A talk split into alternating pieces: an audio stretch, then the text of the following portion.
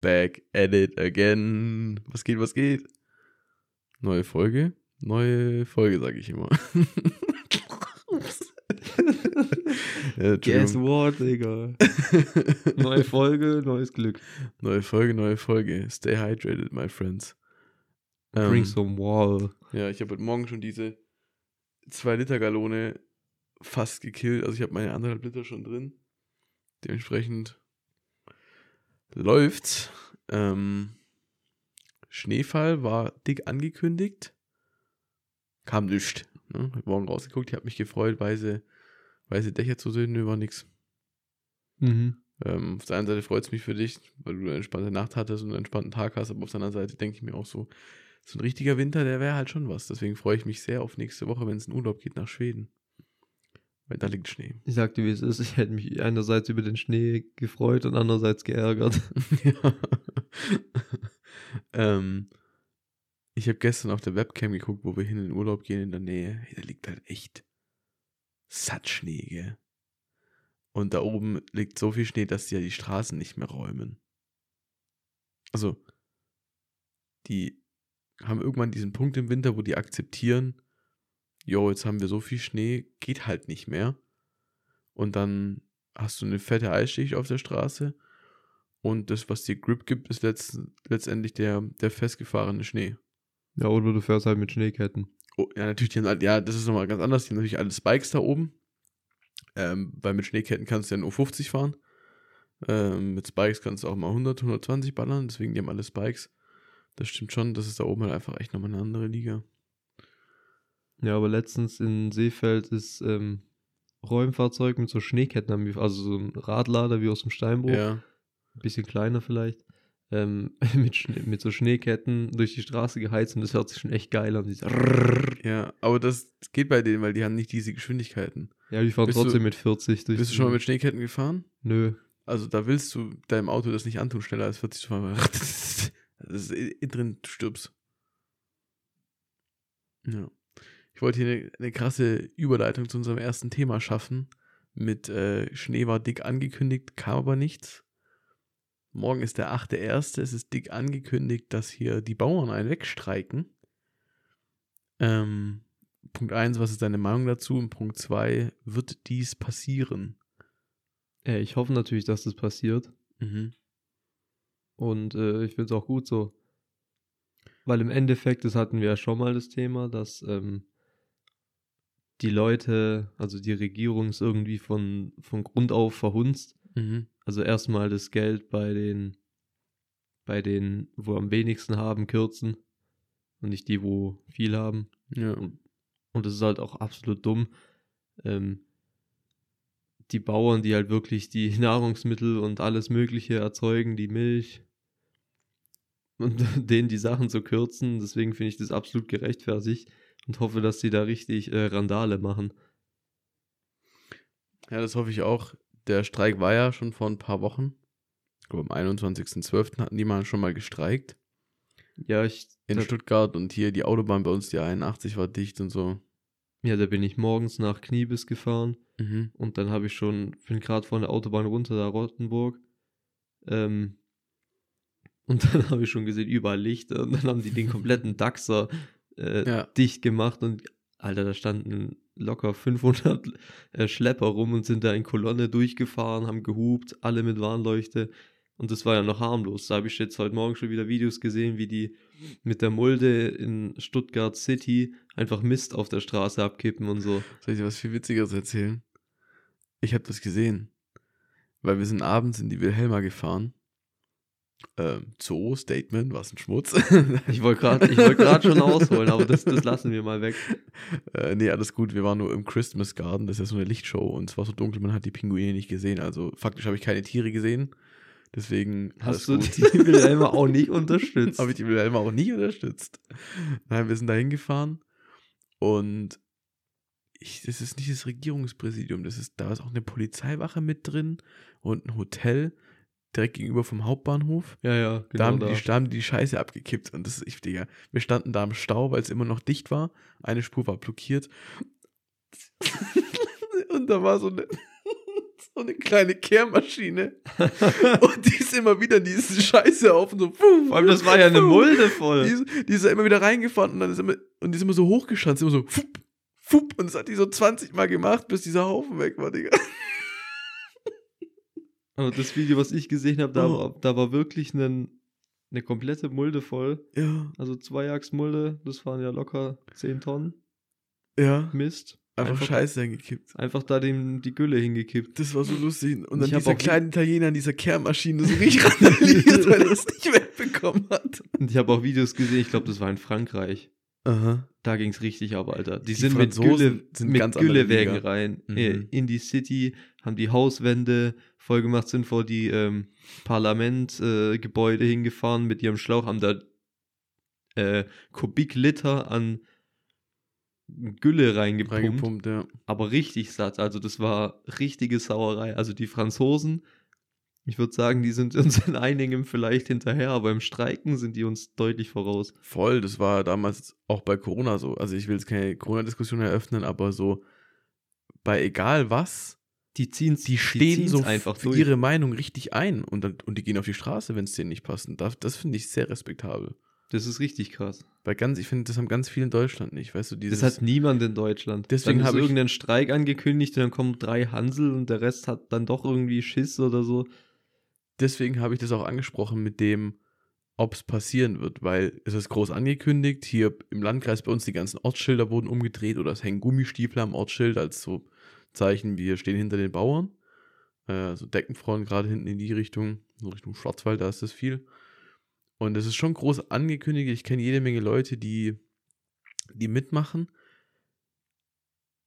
Aber ich habe halt so ein bisschen Schiss, dass es so mega big angekündigt wird und dann nichts passiert. Und ich denke, da Aber, passiert schon einiges, weil es ist ja schon einiges passiert. Und ich verlasse mich auch ein bisschen mehr auf die Bauern als auf alles andere, weil ich mir denke so, also. Ich denke, die stehen auch eher zu ihrem Wort. Ja, weil jemand, der so Also ums, wenn irgendein, Eisenbahn, kommt, ja. irgendein Eisenbahnstreik, ja, okay, was sollen die machen? Aber ja. die Bauern, die, die stehen ja, die leben das ja richtig. Ja. Ähm, und außerdem vertraue ich jemandem, der mir sagt, heuer weiß, da streike ich richtig einen weg, dem vertraue ich irgendwie. Ja, so ein Hinterwälder, der Ja, meine Güllegruben, die kann ich auch noch leer pumpen. Ich habe 150 Hektar, Hektar, die muss ich auch irgendwie versorgen. So, ja, okay, der vertraue ich. ähm, ich hatte es mit Lenja darüber, dass dieser Streik ja auch praktisch Leute beeinflusst, die damit nichts am Hut haben. Also das ist immer so. Morgen ab 4.30 Uhr soll es, glaube ich, losgehen. Die Leute wollen sich treffen, wollen sich versammeln. Ähm, wenn die Folge rauskommt, ist das schon passiert, dann, dann wissen wir ja, was abgeht, aber wir nehmen jetzt, wir sind ein bisschen im Vorproduzierungsstress wegen Urlaub und so. Ähm, die wollen um 4.30 Uhr anfangen zu streiken, wollen vielleicht so gegen 5.30 Uhr die Autobahn schon anfangen dicht zu machen. Das heißt, auch ich werde morgen auf meinem Weg ins Geschäft, obwohl ich relativ früh unterwegs bin, vermutlich in Stau kommen. Das heißt, die streiken gegen was, was ich gut finde. Ich stehe voll hinter denen. Es wird mich aber auch betreffen. Ich werde garantiert morgen auf jeden Fall auf dem Heimweg komplett im Stau stehen. Davon gehe ich aus. Ähm, wie schlimm oder wie komisch ist es, dass es beim Streik auch Leute betrifft, die, ich will jetzt nicht sagen, nichts angeht, aber die ähm, der gleichen Meinung sind und einfach nur schnell ins Geschäft wollen, so mäßig. Ja, das siehst du ja beim Beispiel ähm, Bahnstreiks. Also die Leute, die da streiken, gegen was die streiken, das betrifft niemanden. Also es nur das tut wirklich halt. niemanden betreffen. Also die Leute, die es äh, direkt betreffen sollte, die, die fahren natürlich keine Bahn. Also ja. das sind da irgendwelche äh, Geding, äh, Gesellschaftsführer bei der Deutschen Bahn oder irgend so ein Scheiß, die juckt es nicht. Aber die, die üben Druck aus, indem die die Bevölkerung anstacheln.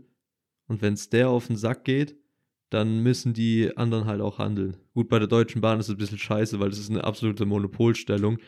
Aber gäbe es ein zweites Bahnunternehmen, da würden halt alle dahin gehen und dann würde es die Bahn auch äh, wehtun.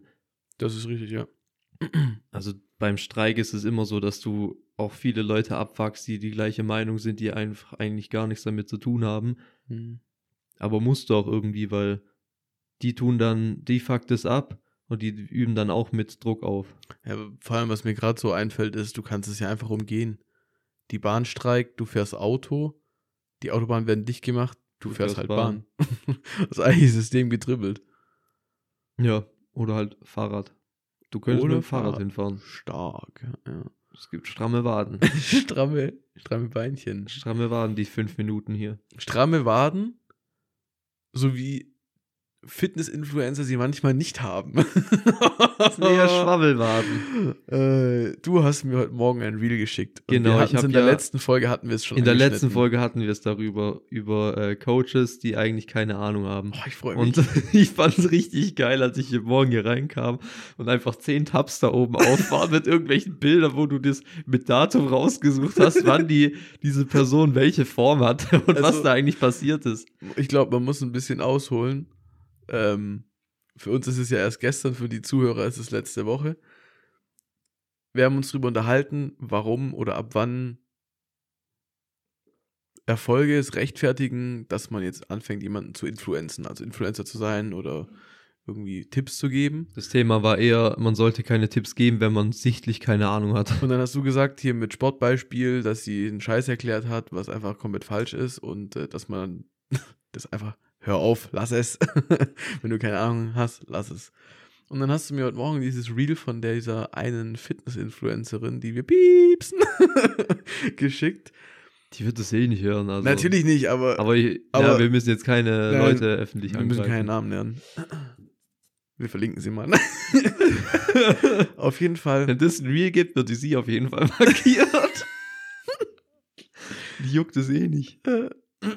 nee, machen wir natürlich nicht. Nein, man muss jetzt nicht unnötig drauf rumhacken. Aber diese Frau führt seit circa zwei Jahren einen Instagram-Kanal, ähm, wo sie, also im Namen steckt schon das Wort, ich will fit werden. Ähm, sie bewirbt More Nutrition, Supplements, sie ist bei irgendeiner Oasis, also bei irgendeiner Sportmarkenfirma. Das ist ja eine sehr, sehr große.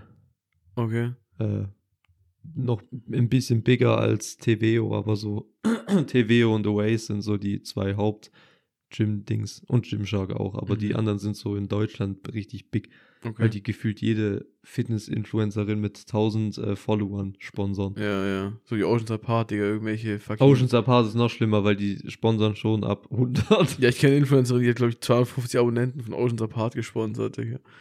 Ähm, naja. Auf jeden Fall habe ich dann die Kommentare durchgelesen und im Video und dann stand einer so, hey, du machst einfach seit zwei Jahren keinen Progress, lass es doch. Und ich so, ja, als ob die, die ist Fitness-Influencerin, wie sie sich selber darstellt, gibt Fitness-Tipps und Zeug, als ob sich da seit zwei Jahren nichts ändert. Jo. ich bin ganz runter aufs Profil. Ähm, früher war sie dünner. früher scheint es, als ob sie dünner gewesen wäre. Also, vor allem, ich finde es lustig, weil im, in der Bio steht halt auch äh, nachhaltig gesund abnehmen oder so. Ja, ja, also sie, und das ist mein Punkt und auch dein Punkt, würde ich sagen, sie wirbt damit oder ihre, ihr Insta-Auftritt basiert darauf, dass sie Sport macht und dass sie abnehmen möchte. Aber es klappt nicht. Ja, es ist genau das Gegenteil, was sie tut. Die macht seit zwei Jahren Massephase. Vielleicht auch das.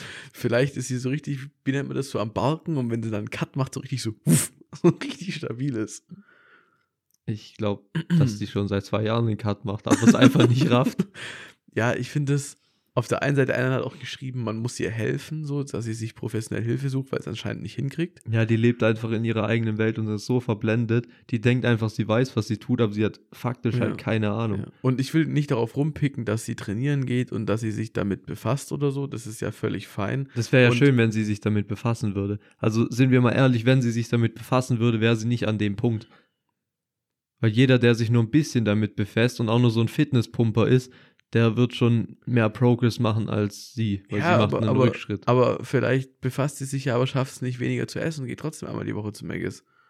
Das hat mit Maggis nichts zu tun. Ja, aber du weißt, wie ich meine, vielleicht, also sie befasst sich mit Sport und Dingen und Übungen, aber frisst halt nur eine Scheiße als Beispiel. Ja, zum Beispiel More Nutrition Produkte. Richtig, Punkt 1. Ähm, also ich will gar nicht so auf der rumhacken, eigentlich schon, aber tun wir schon. so aber bei mir selber, guck mal. Eigentlich ist sie bemitleidenswert, weil sie es einfach. Oder es ist wirklich ihre Masche.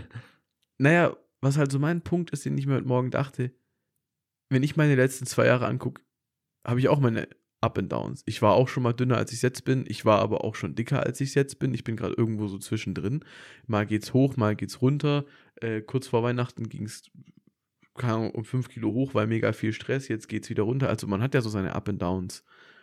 Ähm, und ich bin jetzt nicht so krass fit wie du, dass ich jetzt hier irgendwie die mega so, so, so fett schämen kann. Aber ich habe halt keinen Instagram-Kanal, der darauf basiert, mit Abnehmen zu werben. Das ist halt ja. der, den Unterschied, den ich da sehe. Was ich auch so komisch finde, dass sie da einfach sich hinstellt und irgendwelche Tipps gibt und es aber selber nicht umsetzt. Da sind wir dann bei dem Thema wieder von letzter Folge. Ja, sie hat halt wirklich, also faktisch keine Ahnung, weder vom Training noch von äh, Ernährung. Ja.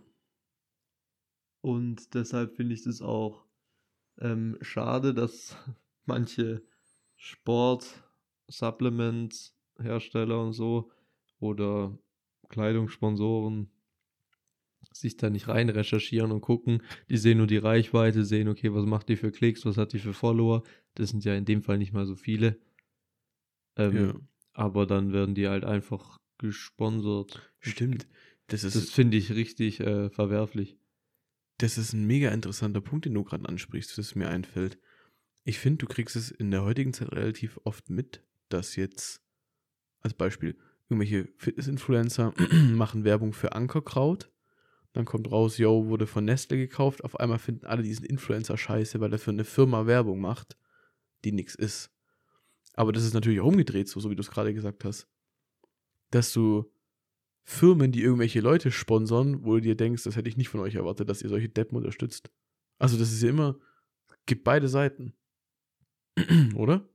Auf jeden Fall. Und ich sehe, also gerade auf Instagram ist das äh, Letzteres natürlich viel mehr vertreten. Mhm. Dass einfach viele No-Names, die auch irgendwie, ja, ich will denen jetzt nicht die Berechtigung absprechen oder so, aber warum? Du hast 500 Follower, wozu ja. brauchst du einen Supplement-Partner? Also ja. was hat der Supplement-Partner davon? Ja, die wollen halt mit Affiliate-Links und Zeug, was weiß ich, Geld verdienen. Und, ähm. Aber die haben ja auch Leute, die eine Mille haben oder 500.000 Follower. Und da denke ja. ich mir, die werden ja damit wohl deutlich mehr Geld machen, als wenn die fünf so äh, 1000 Follower. Also, ich würde dazu sagen, Kleinteam macht auch Mist. Also, ja. dass du dich auf jeden Fall auch auf so kleine Creator stützen kannst und einfach ein bisschen so dein, dein Feld breiter zu streuen. Und ich würde sagen, viele haben Vorurteile ähm, gegenüber großen Creatoren. Also so, die werden eh nur gesponsert und die haben eh genug Geld und bestellen dann eben nicht über die Links von denen. Ähm, oder provokant bei einer anderen Firma, weil der Fitness-Influencer XY bewirbt ESN, das findet man scheiße, dann gehe ich halt zu Monotrition, was noch schlechter ist. Was ungefähr ähm, auch dieselbe Firma ist. Echt? Ich glaube, es gab irgendwie mal einen Zusammenschluss. Ah ja, okay. Also ich würde beides nicht unterstützen. ja. So, also. Aber ich, ich finde. Irgendwas muss ja daran lukrativ sein. Ich finde aber der Hauptpunkt ist, die, du verlierst Glaubwürdigkeit, wenn du jeden Scheiß sponsorst. Also es gibt halt wirklich so wie More Nutrition, ES, äh, ESN glaube ich nicht so, aber More Nutrition auf jeden Fall, die sponsern ja wirklich jeden Scheiß. Oder Oceans Apart, die tun ja wirklich jede mit 1000 Followern äh, irgendwie unterstützen, hier Rabattcode da und dadurch, also da kann doch der Zuschauer oder der, wo sich das ansieht, kann das auch die Firma nicht ernst nehmen. Ich kann doch keine Firma ernst nehmen, die jeden Scheiß sponsort. Also ich kann dir ganz genau sagen, was da Phase ist. Ähm, als eine Firma, die, die zum Beispiel ein Produkt anbietet oder eine Dienstleistung, hast du, sage ich jetzt mal ganz drastisch, die Möglichkeit zwischen zwei Modellen. Ich habe jetzt hier einen Notizblock und ich kann dir diesen Notizblock für 5 Euro verkaufen an 10 Leute. Dann habe ich 50 Euro gemacht. 5 Euro denkst du, dieser, dieser, dieser Notizblock ist mir 5 Euro wert, den kaufe ich, kein Problem. Jetzt nehme ich den gleichen Notizblock und verkaufe ihn für 25 Euro auf meiner Webseite. Zehn Leute sehen ihn und davon kaufen 30 Prozent dieses Notizblock, was drei Leute sind. 3 mal 25 sind 75 Euro. Ja, was du jetzt aber ansprichst, das heißt, du hast dieses Ultra-Rabattzeug. Nein, nee, nee, nee. Was ich anspreche, ist, du hast mit, mit ähm, weniger Käufern mehr Geld gemacht, weil du das Produkt, was identisch ist, einfach teurer anbietest. Und das ist, glaube ich, so die Masche bei Oceans Apart. Die haben ein Scheißprodukt für einen geringen Preis nein, und nein, müssen nein. es deshalb über die Masse machen. Also die ganz, einen, ganz viele Leute die haben ein Scheißprodukt zu einem überteuerten Preis und haben immer 50% Rabattcodes. Okay. Das ist was anderes. Okay, aber trotzdem, die müssen ihre ihre Verkaufszahlen, ihre, ihren Gewinn müssen über die Masse machen. Also möglichst viele junge Mädels, die einen guten Arsch haben möchten, müssen Oceans Apart kaufen, damit sich das Ganze lohnt. Wo im, also hingegen aber zum Beispiel Smilo Dogs von Flying Uwe, die sind relativ teuer, finde ich, im Durchschnitt, aber halt auch von der Qualität, so von dem, was ich gehört habe, deutlich besser. Und da würde ich behaupten, der macht es nicht über die Masse, sondern der macht es über die Qualität und die ausgewählten Sponsorings mit nur eben gewissen Leuten und krassen Sportlern. Ja, richtig. Deswegen finde ich eine Firma, die jeden Deppen sponsort und unterstützt, sehr viel weniger glaubwürdig und belächelt die eher und äh, sehe die als nicht so qualitativ an, als eine Firma, die wirklich nur ausgewählte Leute hat, weil das, keine Ahnung, wirkliche Fitness-Influencer sind, die mega Reichweite haben, richtig Mehrwert für die Leute bieten oder weil das halt einfach die besten Athleten aus Europa oder der Welt sind. Richtig, ich finde, das sagt sehr viel über die Firma aus und du erkennst gleich, ob es eine seriöse Firma ist. Mhm, oder sich, halt irgendeinen Scheiß. Richtig, die sich um ihre Produkte kümmert und ähm, auch um ihre Käufer schert oder ob es einfach ein Bullshit ist. Weil Influencer ist ja immer eine Marketingmaßnahme. Und du kannst ja nicht jeden Deppen, der nicht wirklich beleuchtet, durchleuchtet wurde, einfach unterstützen. Weil dann tust du ja selber sagen, okay, uns ist es eigentlich egal, wen wir sponsern. Hauptsache, wir kriegen irgendwie noch mehr Reichweite und es geht uns irgendwie nicht äh, darum, gute Supplements an den Markt zu bringen, sondern mhm. halt auf Masse zu gehen. Ja, ich, ich glaube, das ist dann der, Histo also der Firmenhistorie gewachsen, dass du dich dann irgendwann mal für eine Richtung entschieden hast. Du hast ja auch, also bei ProSys zum Beispiel, wo Sascha, Sascha Huber ist, der hat da seine eigenen Ansprechpartner seine eigenen Marketing-Coaches und so, also Leute, die nur für ihn zuständig sind. Bei Oceans Apart, ich glaube, da kannst du dir selber Rabattcodes generieren, wenn mich nicht alles täuscht. Also du schickst da eine Anfrage, kriegst dann also eine automatisierte E-Mail und dann bist du da im System mit drin. Mhm. Weißt du, also das läuft ganz anders ab. Das ist ja wie zum Beispiel bei diesen Amazon Affiliate Links. Die kannst du dir selber generieren und dann Werbung für Amazon machen. Da, da kann jeder Neonazi oder, oder was weiß ich, kann dann Werbung für Amazon schalten, so. Mhm ähm, weil eben Amazon es darauf ausgelegt hat, dass alle und jeder diese Firma, diese Company verbreiten. Mhm. Ähm, da finde ich aber, gibt es auch noch zum Beispiel bei den Supplements ein Kontrast, eine Kontrastfirma und das ist Bodylab. Mhm. Ähm, ich war da früher sehr skeptisch dagegen über eingestellt, weil ich dachte, hey, das kann doch nicht so günstig sein und trotzdem gute Qualität liefern. Ist aber tatsächlich laborgeprüft auf einem sehr hohen Standard. Klar, die Geschmäcker könnten jetzt vielleicht nicht so gut sein wie bei ASN oder irgendwas anderem. Aber du kriegst da teilweise, also du kriegst jetzt, glaube ich, schon seit einem Jahr das Kilo Whey-Protein für unter 20 Euro. Was halt der absolute Minimalpreis ist, den du auf dem Markt kriegst. Also es gibt nichts Billigeres. Und für die, ein gutes Produkt trotzdem. Für ein gutes Produkt. Ähm, und die haben sich einfach zum Ziel gemacht, dass die hohe Qualität für so wenig Preis wie möglich rausgeben. Also die, ihre Gewinnmargen sind extrem gering. Aber da gehen sie auch auf die Masse, aber die haben trotzdem eine gesicherte Qualität dahinter, ja. was ich krass finde. Auch Fun Fact, da gibt es den Rice Pudding von Bodylab und der Rice Pudding von ESN. Ähm, ist genau das gleiche Produkt, aber kostet bei ESN, glaube ich, 20 Euro mehr. Ernsthaft? Ja, das muss oh, ich nochmal recherchieren, aber ich, der kostet einfach deutlich mehr. Und es ist wirklich dasselbe Produkt, weil die meisten sind, äh, kriegen ja auch von Lohnherstellern diese Produkte. Ja, ja, also Bodylab, das Way, das produzieren die selber. Aber gerade so bei diesen Rice-Pudding und Mais-Puddings und sowas, äh, das ist halt alles aus einem Lohnhersteller. Oder auch das Kreatin, das ist genau der gleiche Rohstoff wie bei ESN, kostet aber 10 Euro weniger. Oder noch mehr.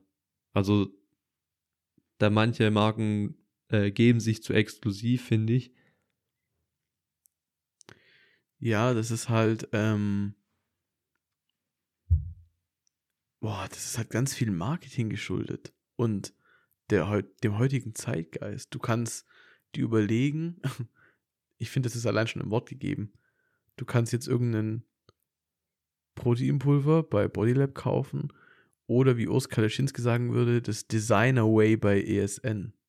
Was, ja. ist denn, was ist denn Designer Way? Das weiß kein Schwanz. Hä? Also, entweder bin ich komplett lost und wir wissen es beide nicht, aber das ist ja einfach nur Name. Ein Name. Das ist ganz normales Proteinpulver. Ähm, ich finde, was man nicht ausschlagen darf, ist, ich habe es mal bei, bei Jana und Michi mal einen Eiweißshake von ESN und so getrunken. Den fand ich echt lecker. Aber ich habe jetzt auch nicht so die Supplement-Erfahrung, dass ich da mich mit groß anderen vergleichen kann. Ich fand den einfach gut, der hat geschmeckt. Aber wenn jetzt sowas, wie du mir gerade erzählst, das ist ja bewusst, oder das ist ja klar, dass sie es alle vom gleichen Hersteller beziehen, dass es dann einfach Firmen gibt, die ein bisschen den Preis draufschlagen, um die Kosten zu deckeln und einen kleinen Gewinn zu fahren. Und dann aber so riesige Marketingunternehmen. Ich würde nämlich sagen, dass ESN ein Supplement-Hersteller ist, aber eine große Sparte ist einfach das Marketing. Ich glaube, so Supplement-Firmen sind auch einfach ein riesiges, ein riesiger Marketingkonzern. Wie verkaufe ich Produkte am besten? Ich glaube, das ist, da geht's wo sich 50 Prozent der, der Mitarbeiter drum kümmern. Ich glaube, dass, dass der Produktions- und Lager- und Versandanteil so ganz ein kleiner. Mhm. Da geht es nur ums Marketing, um ja. was können wir für äh, Veranstaltungen machen, wen können wir noch äh, unterstützen und sowas. Können wir vielleicht das Designerway 2.0 rausbringen? können wir uns eine neue Dose, Dosendesign ausdenken? Ja. Ähm, ja, und da finde ich auch krass, dass ähm, Bodylab zum Beispiel, da hat der, da ist mal ein Interview mit dem Geschäftsführer von denen und die machen halt erstens ihre eigene Produktion, die tun ihre eigenen Dosen herstellen. Mhm. Das heißt, nicht jeder Geschmack von einem Whey oder von irgendwas anderem, die haben eine Einheitsdose. Ja.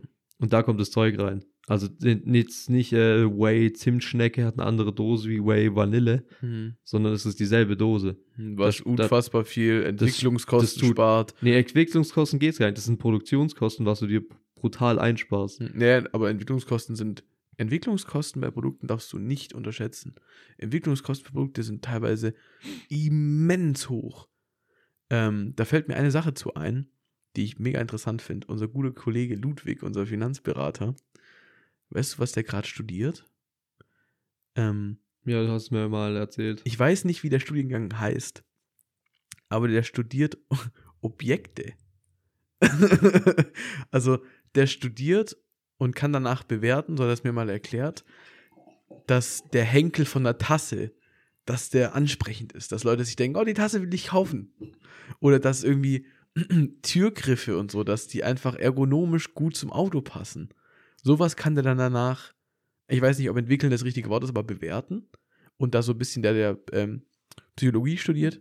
Und der kann dann auf jeden Fall so ein bisschen die Psychologie von den Menschen dahinter erklären, wann ein Mensch was ansprechend findet. Das ist mir gerade eingefallen, als du das von den Dosen erklärt hast. Okay, aber wie gesagt, da, die sparen sich extrem viel Geld ein. ein. Erstens, dass die halt selber die Sachen produzieren viel, dass die Einheitsdosen haben, also Einheitsverpackungen und die machen nicht so viel Marketing. Ja. Also hast du schon mal eine Werbung von Bodylab Nein, gesehen? Nie. Ich kannte Bodylab auch nie. Äh, die, die haben sich so krass rumgesprochen über Mundpropaganda. Mhm. Ich kenne es von meinem Bruder, ich habe es dann einen anderen Sportkollegen empfohlen, die fanden dann, die kamen dann ein paar Wochen später, haben gemeint, hey, ist halt voll geil. Haben es dann auch weiterempfohlen. Also diese Mundpropaganda, hey, das ist ein Produkt, das ist ziemlich billig, also sehr günstig und bietet trotzdem Qualität. Das äh, ist, glaube ich, so der Hauptteil, wo die sich einfach riesen äh, Marketingkosten einsparen. Die einzige Frage, was jetzt noch bleibt, ist doch, äh, at Bodylab, wo bleibt Sponsoring für Lars? Hä?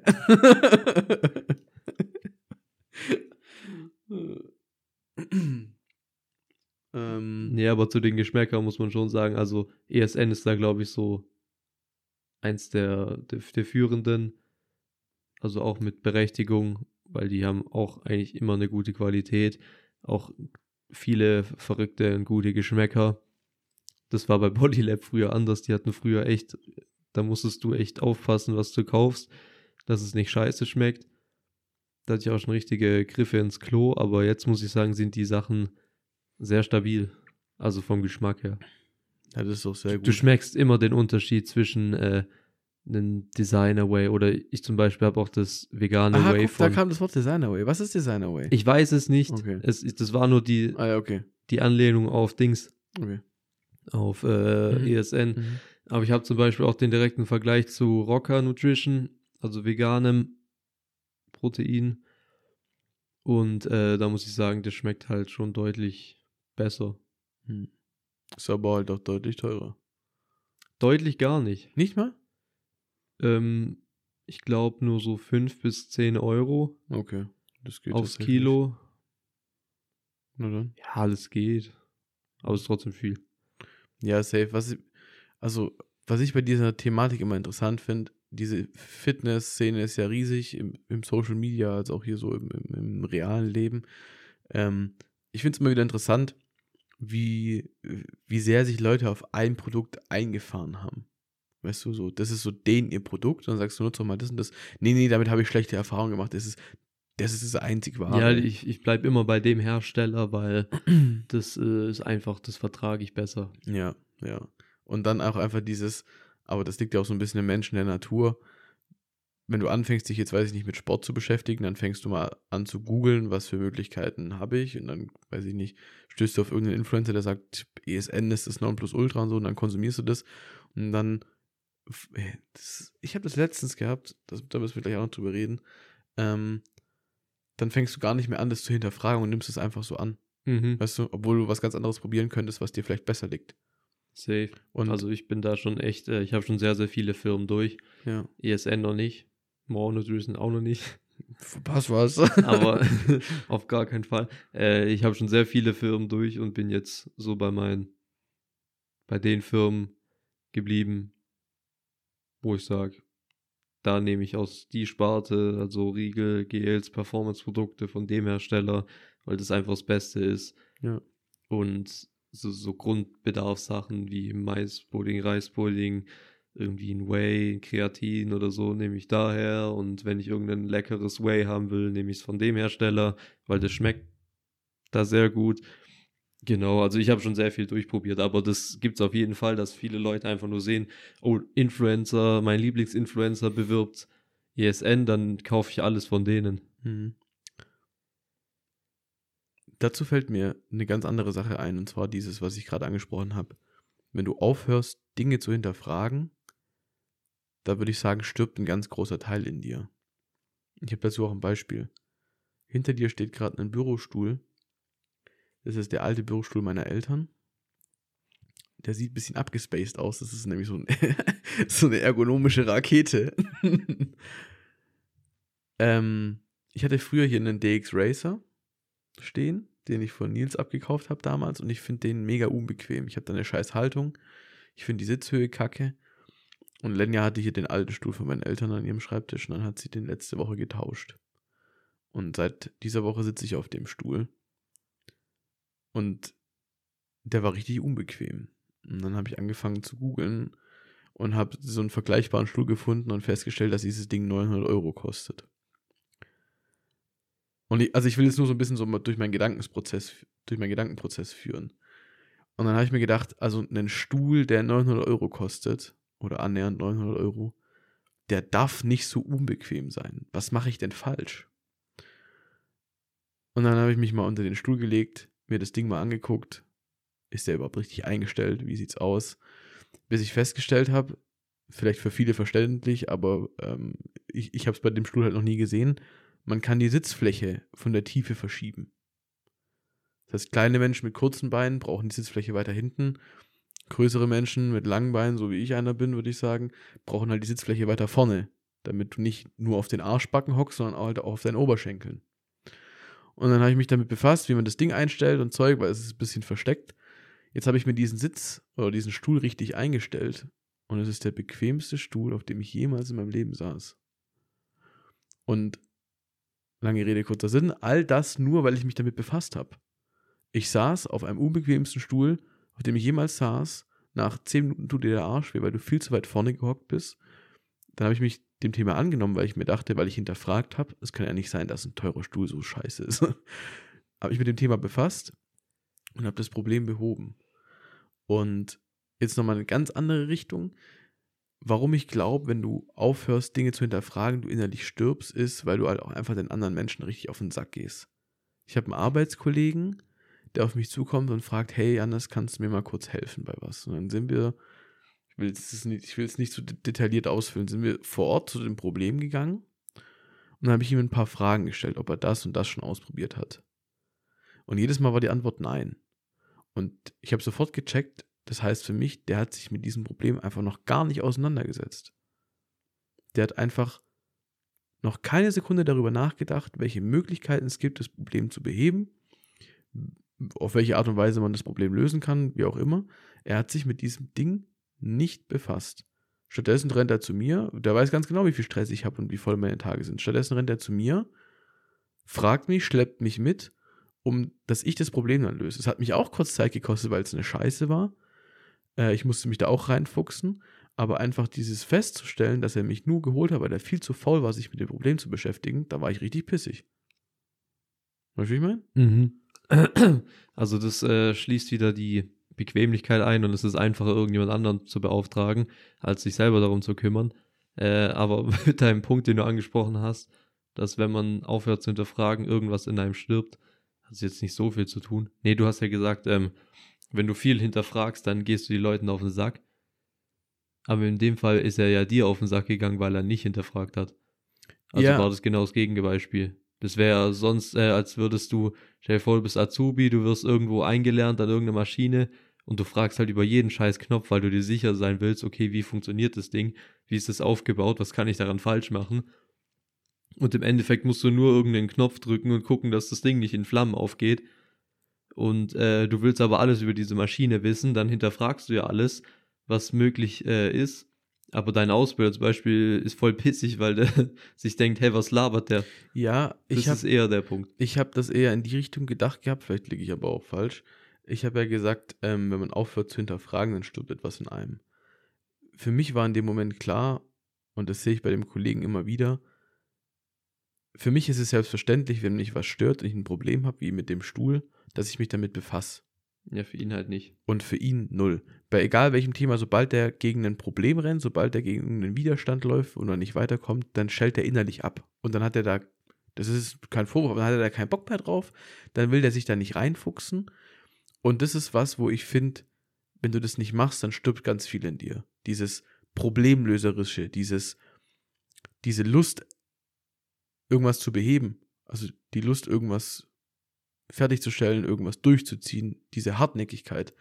Einfach dieses, okay, es klappt nicht beim ersten Mal, ich habe keinen Bock. So, du läufst, nimmst dir vor, heute fünf Kilometer zu laufen, hast nach 4,9 keinen Bock mehr, sagst ja, pff, dann, ich, ich laufe nie wieder fünf Kilometer. Das machst du ja nicht.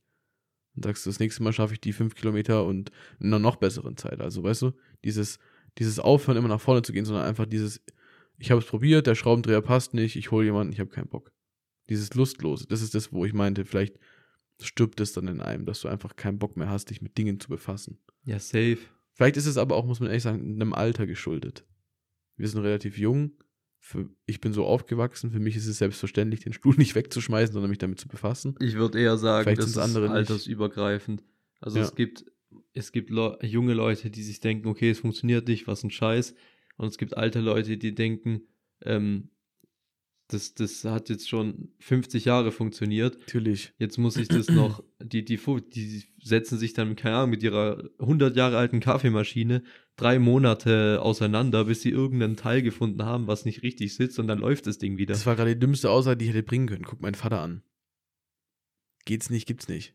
Richtig. Aber damit alles ich finde, das ist gemacht. eher so ein äh, Ding von der jüng jüngeren Generation, ja, dass sie denken, wir sind ja eh in der Wegwerfgesellschaft, okay, es funktioniert nicht, mir scheißegal, ich hole mir was Neues. Ja, und dann einfach dieses Produkt nicht anfangen zu reparieren, nicht anfangen irgendwie den Fehler zu suchen, sondern einfach weggeben, von wem anders beheben lassen oder einfach direkt neu kaufen und wegschmeißen. Ja, richtig, weil Wegwerf. manchmal ist der Fehler, ähm, hat das Produkt schon nach dem Kauf irgendeinen Fehler, aber du liest dann einfach die Produktbeschreibung äh, oder die Anleitung und dann denkst du dir, aha, ich muss einfach nur diesen Schalter umlegen und schon funktioniert es wieder, wie es soll. Der hat einfach nur irgendwas beim Transport verstellt. Aber manche Leute denken sich, geht nicht, zurückschicken. Ich möchte mal noch ganz schnell einen Lifehack einschmeißen. Ich hatte eine neue Steckerleiste und ähm, einen höhenverstellbaren Schreibtisch und habe deshalb den Stecker praktisch falsch rum in die Steckdose gesteckt. Ich bin Elektriker, ich weiß, man kann nichts falsch rum in die Steckdose stecken, aber der die Kabelausführung hat nicht nach unten geguckt, wie in der Regel, sondern eben so, so, so hässlich nach oben. Weil das Kabel hoch zu meinem Tisch geht. Und ich schalte die abends immer aus, weil Strom sparen und so, ne, Fuchs, Fuchs. Und immer beim Einschalten, was heißt immer, ab und zu ist dabei die Sicherung geflogen. Dann hatte ich oben keinen Strom mehr, musste ich runterdackeln, Sicherung reindrücken. Habe ich einen Arbeitskollegen von mir gefragt, sag mal, woran liegt das denn? Jetzt hat er mir gesagt, einfach nur Lifehack für alle, wenn beim Kippschalter von, von, von eurer Steckerleiste die Sicherung rausfliegt, dann steckt diesen Stecker andersrum in die Steckdose. Ja, je nachdem, wie rum du den Stecker reinsteckst, vertauschst du ja die Pole von deinem Stecker, drehst sie einmal um 180 Grad um. Das heißt, anstatt links, äh, linke Loch, rechte, rechte Loch. Und je nachdem schaltet der Schalter, das ist jetzt ein bisschen technisch von deinem Kippschalter, entweder den Leiter oder den Nullleiter. Und wenn der den Leiter schaltet, also den Dauerstrom, dann kann es eben sein, durch Kurzschluss und was weiß ich, dass die Sicherung rausfliegt. Deswegen, wenn man jemand eine Steckerleiste hat, die in der Steckdose steckt und beim An- und Ausschalten die Sicherung fliegt, nicht gleich Steckerleiste wegschmeißen, neu kaufen, was weiß ich, dreht einfach erstmal den Stecker um und guckt, ob es dann geht. Alter wir sind 40 Minuten drin in der Folge und wir liefern und hier. Wir haben einfach Mehrwert geliefert. Wir, haben, wir liefern wir haben Mehrwert, es geschafft. Digga. Einfach Steckerleiste mal anders einstecken. Wir haben Mehrwert geliefert, wir haben Produktplatzierungen gehabt, wir haben Leute geroastet. Es ist schon eine erfolgreiche Folge. Also ich muss sagen, der Sonntagmorgen, der startet super. Ja. Ähm, ist ja schon mitten am Tag, ist ja schon neune vorbei. Ja. Ich bin neidisch auf dich. Warum? Weil du heute Morgen schon gemeal prepped hast. Du bist jetzt für die nächsten Tage erstmal mit Essen versorgt, oder wie? Ja.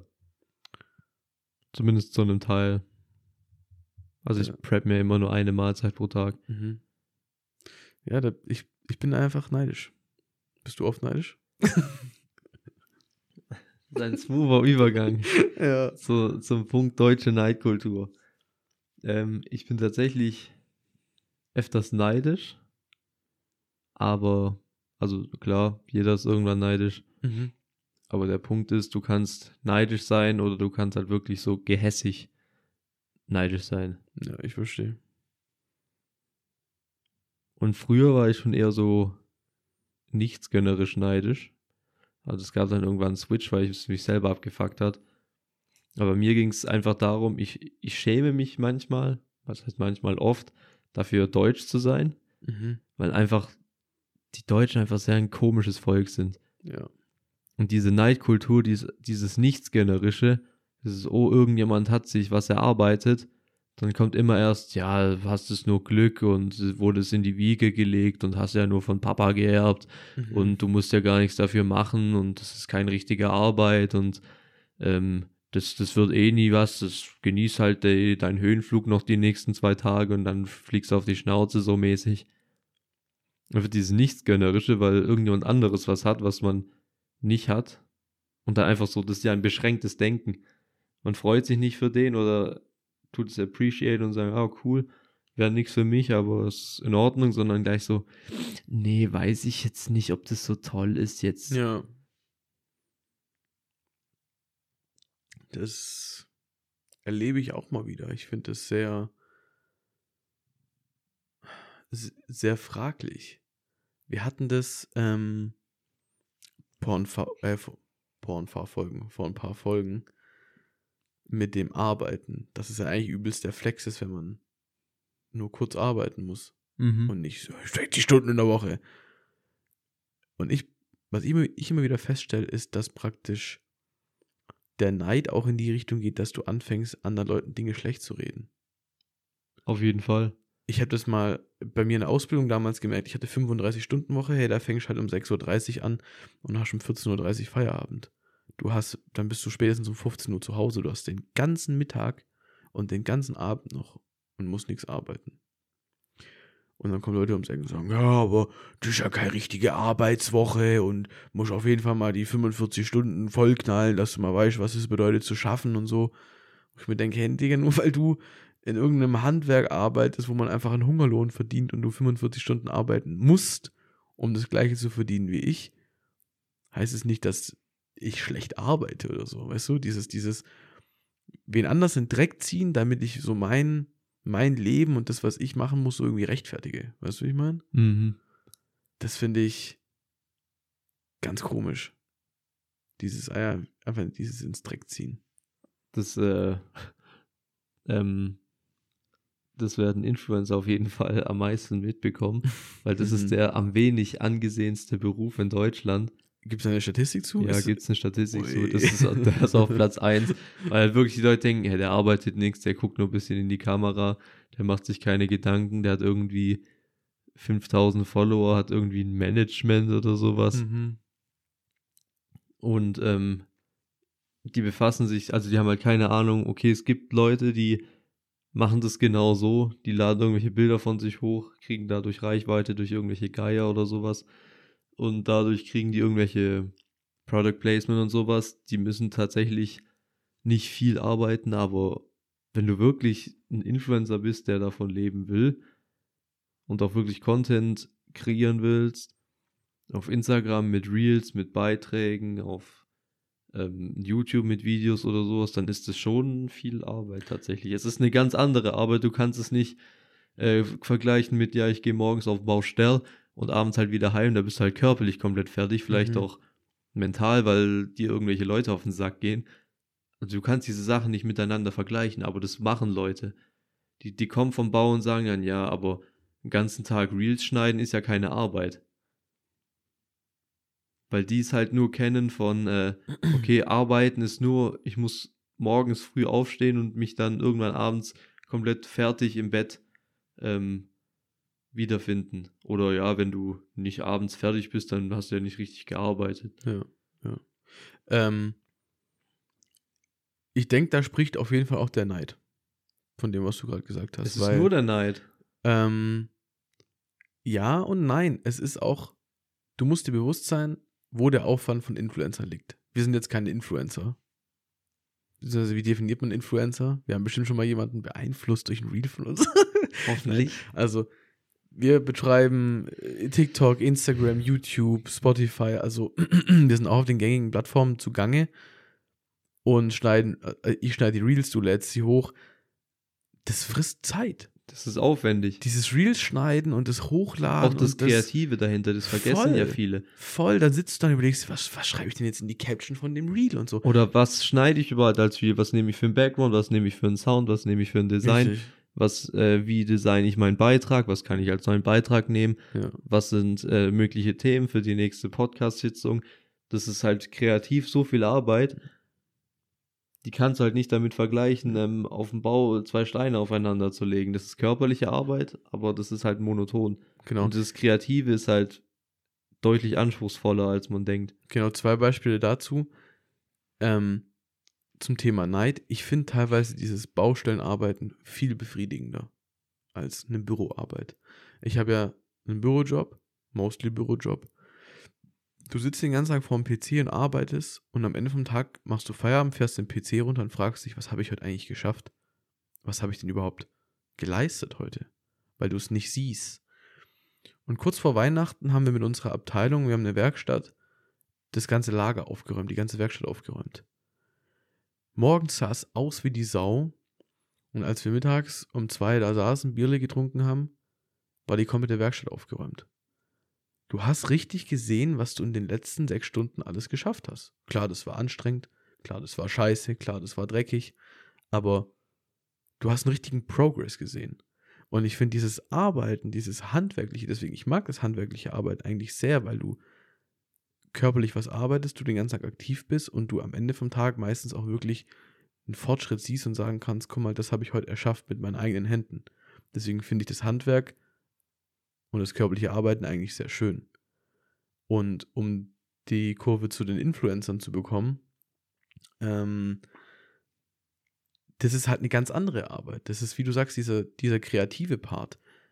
Wir nehmen zwar nur einmal die Woche Podcast auf für zwei Stunden, aber dass wir die ganze Woche, wenn uns irgendwelche Themen einfallen, wir sofort ans Handy gehen, die Themen aufschreiben, dass wir nach der Folge in den Titel brainstormen müssen, eine Beschreibung, dass ich das Ganze auf YouTube hochladen muss und, und, schneiden muss, dass ich die Reels bearbeiten muss, dass du die ganzen Reels auf TikTok und Instagram mit einer kreativen Caption veröffentlichen musst, dass wir uns Hashtags überlegen müssen, das würde ich sagen, vergisst man ganz oft. Und ich habe dann einen interessanten Podcast von so einem Social Media Manager gehört, der sagt, oftmals ist das Stressige am Social Media, nicht den Content bearbeiten, weil viele sagen ja, du musst ja nur Videos drehen und hochladen.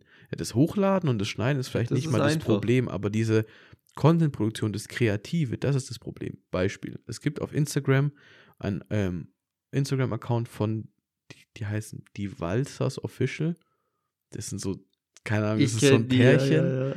Ähm, und er hat darüber ge gesprochen, er kannte die nicht persönlich, es war nur eine Vermutung. Die haben eine Gender Reveal Party gemacht auf einer Berghütte im riesigen Stil. Und dann hat er darüber gesprochen, ob sie das denn auch gemacht hätten, wenn sie nicht auf Social Media tätig wären. Und dann war erstmal Punkt 1, nee, weil dann hätten, hätten, sie vermutlich nicht so viel Geld dafür. Punkt 2, hätten sie es, also hätten sie das Geld dafür, wäre die Party vermutlich trotzdem nicht so ausgefallen, weil die weißt du, auf dieser Party, da waren viele Influencer eingeladen. Dann gab es da eine Fotoecke mit so einem Bilderrahmen und Fotografen und alles war schick, schick eingerichtet, schön mhm. geschmückt es, und so. Es ist schon darauf ausgelegt, Richtig. dass man, aber ich finde, Richtig. das ist auch, das machen sehr viele so. Das kann man bemängeln, aber ich finde, im Grunde ist es ja eigentlich nichts Schlimmes, wenn du irgendwelche Alltagssituationen oder so ähm, und irgendwelche Sachen, die du eh machst, einfach so drauf auslegst, hey, ich kann dann ja auch gleich noch irgendein cooles Video daraus drehen, wenn ich nur ein bisschen mehr voll, Aufwand rein investiere. Voll, das ist mega geil. Es gibt auch wirklich, wirklich dem Zuschauer, finde ich, einen Mehrwert und, und ist auch extrem unterhaltend. Aber er hat dann eben gesagt, ähm, das, was das Ganze so aufwendig macht, ist eben diese Organisation von der Party und dann hier noch der Florist, der Blumen bringt und hier noch der Designer, der die Luftballons hinhängt und den Fotograf. Also den ganzen Aufwand, den du betreiben musst, um diese Party zu schmeißen das ist die wirklich harte Arbeit. Und sich dann mit dem Handy hinzustellen, nachher den fertigen Raum und zu filmen und zu sagen, guck mal, wie schön es hier ist, heute Gender Reveal Party. Der Part ist nicht anstrengend. Aber Natürlich nicht. Aber dahin die, zu kommen. Die Leute sehen halt nur immer die Spitze vom Eisberg. Richtig, richtig. Dahin zu kommen, das ist halt der, der Aufwand. Ja, also das Thema abzuschließen, mhm. Deutsche mhm. sind meistens nichtsgönnerisch, neidisch und reden diese Sachen schlecht. ich finde, das ist auch so hier in, im, im Süddeutschland ist es noch schlimmer als in Norddeutschland, glaube ich. Ja, finde ich auch. Äh, lass das mal noch nicht ganz abschließen. Ich habe nämlich noch eine Frage. Was glaubst du, wo kommt es her? Also, ich habe jetzt zum Beispiel in Dänemark oder so, oder auch Schweden, Nor Norwegen und auch in Norddeutschland nicht dieses Gefühl, dass es so nichtsgönnerisch ist. Woher kommt es? Kriegen wir das als Schwaben in die Wiege gelegt? Ich glaube schon, dass also, ist schaffe, schaffe Häusle baue. Ja, weiß ich nicht, es ist ja, du kopierst ja viel von deinen Eltern. Sind deine Eltern so gewesen, die, die stehen so am Fenster, gucken so zum Nachbarn und sagen, ah, schon wieder eine neue Karre, der hat bestimmt irgendwie sein Geld mit Droge verdient. Tatsächlich, ja. okay. Deshalb habe ich da auch diesen Sprung zum Glück irgendwann geschafft. Ja. Ähm, also ich würde echt sagen, das ist einfach in dieser älteren Gesellschaft und das überträgt sich einfach. Ich ja. finde auch bei den Älteren ist es noch ein Stück weit schlimmer. Man, äh, Jüngere sind da oftmals ein bisschen offener. Außer sie kommen halt aus irgendwelchen extremeren Bubbles oder so, mhm. wo die wirklich sagen, ja hier, ich komme vom Dorf, wir sind alle Bauern, na jeder, der kein Bauer ist, der schafft nichts. Ja. So Leute gibt es auch, die sind halt auch damit aufgewachsen, denen wurde es halt auch vorgelebt. Das kommt auch drauf an, in was für einer Schicht du, also in, in, in, in was für einer Gesellschaftsschicht du dich befindest. Mhm ich muss noch mal ein bisschen weiter ausholen. Das ist heute der Aushol-Podcast. Heute, ich bin heute der Ausholprofi. Ähm, wenn wir auch so viel rausholen, wie wir ausholen, dann ist es nicht schlimm. auch noch der Reime-Profi heute. Ähm, ältere Menschen unterscheiden sich in ihrer Art und Weise total. Ich würde sagen, meine Großeltern sind traditionell schwäbisch, kommen hier aus dem Ländle, äh, Opa zwei, drei Häuser gebaut in seinem Leben, ganze Zeit auf dem Bau geschafft, Familie, jetzt Rentnerleben, Zeug. Ist aber nicht verbittert. Nee, ist nicht verbittert, aber ich würde sagen, es ist immer so ein bisschen so dieses, dieses Kritische dahinter. Ich habe erzählt, ich mache einen LKW-Führerschein, war, ah ja, klasse, aber brauchst du den wirklich? Weißt du, dieses, der ist, mein Opa, allgemein die Family, steht immer hinter mir, hinter dem, was ich mache. Ähm, auch meine Eltern, was weiß ich, Freunde, und mein, mein Opa, ja, klasse, das machst das habe ich auch gemacht, super. Aber brauchst du den wirklich? Weißt du immer dieses, brauchst du den wirklich? Ja. Ähm, das fand ich interessant. Und ähm, vielleicht verhaspel ich mich jetzt komplett, in der Firma, wo ich arbeite, habe ich eine Vermieterin kennengelernt von einem Gebäude. Und ich würde sagen, die ist sehr wohlhabend. Eine ältere Frau. Und die ist tatsächlich sehr wohlhabend. Ja, und ich habe die kennengelernt bei einer Schlüsselübergabe und ich fand die extrem beeindruckend. Wie gesagt, ich, ich würde sagen, die ist 80, 85 Jahre alt, aber ich würde sagen, von der Weltoffenheit eine ganz andere Liga. Ich habe dann mit der gesprochen, hier, zack, Ausbildung gemacht und was weiß ich und, und, und, und dann hat sie, also wir hatten uns ein bisschen unterhalten, was so meine Ziele sind und wie es mir bei der Firma gefällt und so Zeug und was weiß ich, meinte ich, ja, gut, und dass ich noch ein bisschen hier bleiben will. Und dann meinte sie, aber, aber sie gehen dann schon mal raus in die große Welt. Und ich so, ja, wie meint sie das? Ja, sie sind jung, sie müssen was erleben, sie müssen, gehen sie mal auf die andere Seite von der Erde. Das ist auch schön. So weißt du, dieses, dieses, nicht, ah ja, gut, dass du hier bei der Firma bleibst und ähm, am besten bist du die nächsten 50 Jahre hier, wechselst nicht deinen Job, bist beim gleichen Arbeitgeber, sondern dieses, dieses, aber geh doch mal raus, mach doch mal was, weißt du, dieses, dieses, die ist halt in einer anderen Position in ihrem Leben, die hat es geschafft, mhm. die ist schon dreimal um die Welt geflogen und vermutlich auch fünfmal um die Welt gesegelt, keine Ahnung, dieses, die hat eine ganz, ganz andere Lebenserfahrung und die hat mich richtig so ermutigt, jetzt nicht nur stumpf beim gleichen Arbeitgeber die nächsten 40 Jahre zu arbeiten, was eh nicht mein Ziel ist, aber sondern einfach nochmal so eine Schippe oben drauf, nochmal so, geh doch mal weg und mach mal was, was nicht alle machen. So ein bisschen so in dem Ansatz. Mhm, das macht schon Sinn, wie du es jetzt äh, gesagt hast, mit der, äh, aus welcher Schicht man kommt. Also mhm. ich denke, wirklich wohlhabende Leute sind da ein bisschen offener, weil von oben herab ist es immer ein bisschen einfacher zu beurteilen, würde ich sagen. Ja. Als wenn du dein Leben lang wirklich äh, durchgezogen hast, immer den sicheren Weg gegangen bist, den ehrlichen Weg, um hier dein Leben zu finanzieren, dann willst du es halt auch für deine Nachkommen. Sagst du, ja, nee, musst du jetzt wirklich irgendwie ein Jahr lang Work and Travel in Australia machen. Mach doch lieber eine Ausbildung, hast was in der Tasche. Ja. Also ich denke, das kommt echt gut ähm, auch daher, wo aus welcher Be Bevölkerungsschicht du kommst. Ja, ich denke auch und Leute, die nie viel hatten oder halt genug hatten, dass es zum anständigen Leben braucht, die sind da ein bisschen beschränkter und die denken, es gibt dann halt nur die, die äh, Welt. Ja. Und alles ist, andere ist irgendwie unsicher. Ja, ich würde sagen, viele in der Gesellschaft sehen ja auch den deutschen Staat und die Steuern an als, die nehmen mir was weg. Die, die, die klauen mir mein Geld. Ich sehe das auch so. Ich sehe das auch so. ähm, von einem Unternehmer, mh, mm, aus einem Unternehmer oder, oder äh, von einem Unternehmer aus einem Unternehmenspodcast hat er gesagt, natürlich nehmen die extrem viel weg. Punkt 1 ist, die Hälfte der Deutschen oder sogar 70 Prozent machen keine Steuererklärung. Das ist das erste Dümmste, was du machen kannst. Weil in der Regel kriegst du immer Geld zurück. Irgendwie. sind so viele, die ist kein. Ich glaube, über 50 Prozent auf jeden Fall. Okay, selber schuld ja, selber schuld, so, aber dann beschweren, dass der Staat einem Steuern klaut, du könntest dir das Geld zurückholen, machst es nicht. Ähm, dann, ich, ich glaube, im Schnitt kriegt der deutsche Bürger 1048 Euro oder so zurück. Äh, so. Taui haben oder Taui nicht haben. Richtig. Ähm, und der deutsche Unternehmer sagt, ja, natürlich ähm, zahlt er viel Steuern und Zeug und was weiß ich und muss sich an irgendwelche rechtlichen Vorschriften halten und Arbeitszeitschutzgesetz hat ihn, glaube ich, einmal gefickt gehabt, weil ein Mitarbeiter viel zu viel gearbeitet hat und so. Ähm, aber er sagt, im, im, im gleichen Zug ist er aber halt auch dankbar dafür, weil ähm, eines Tages ist er mit seinem Auto über den Gehweg auf seinen Betriebshof gefahren und davor war der Gully locker und er hat sich den Reifen kaputt gemacht. Und dann hat er das der Stadt gemeldet und zwei Wochen später, das ist eine Geschichte, die ich selber nicht glauben konnte, haben die einfach angefangen, die komplette Straße neu zu machen und nach vier Wochen war die fertig. Weißt du? Das ist tatsächlich eine halt, Geschichte, die man nicht glauben kann. dann hat er halt gemeint, also erstmal ging es ruckzuck, was er stabil fand. Da hat er dann gesehen, das ist praktisch ein Teil von seinem Geld, der diese Straße finanziert.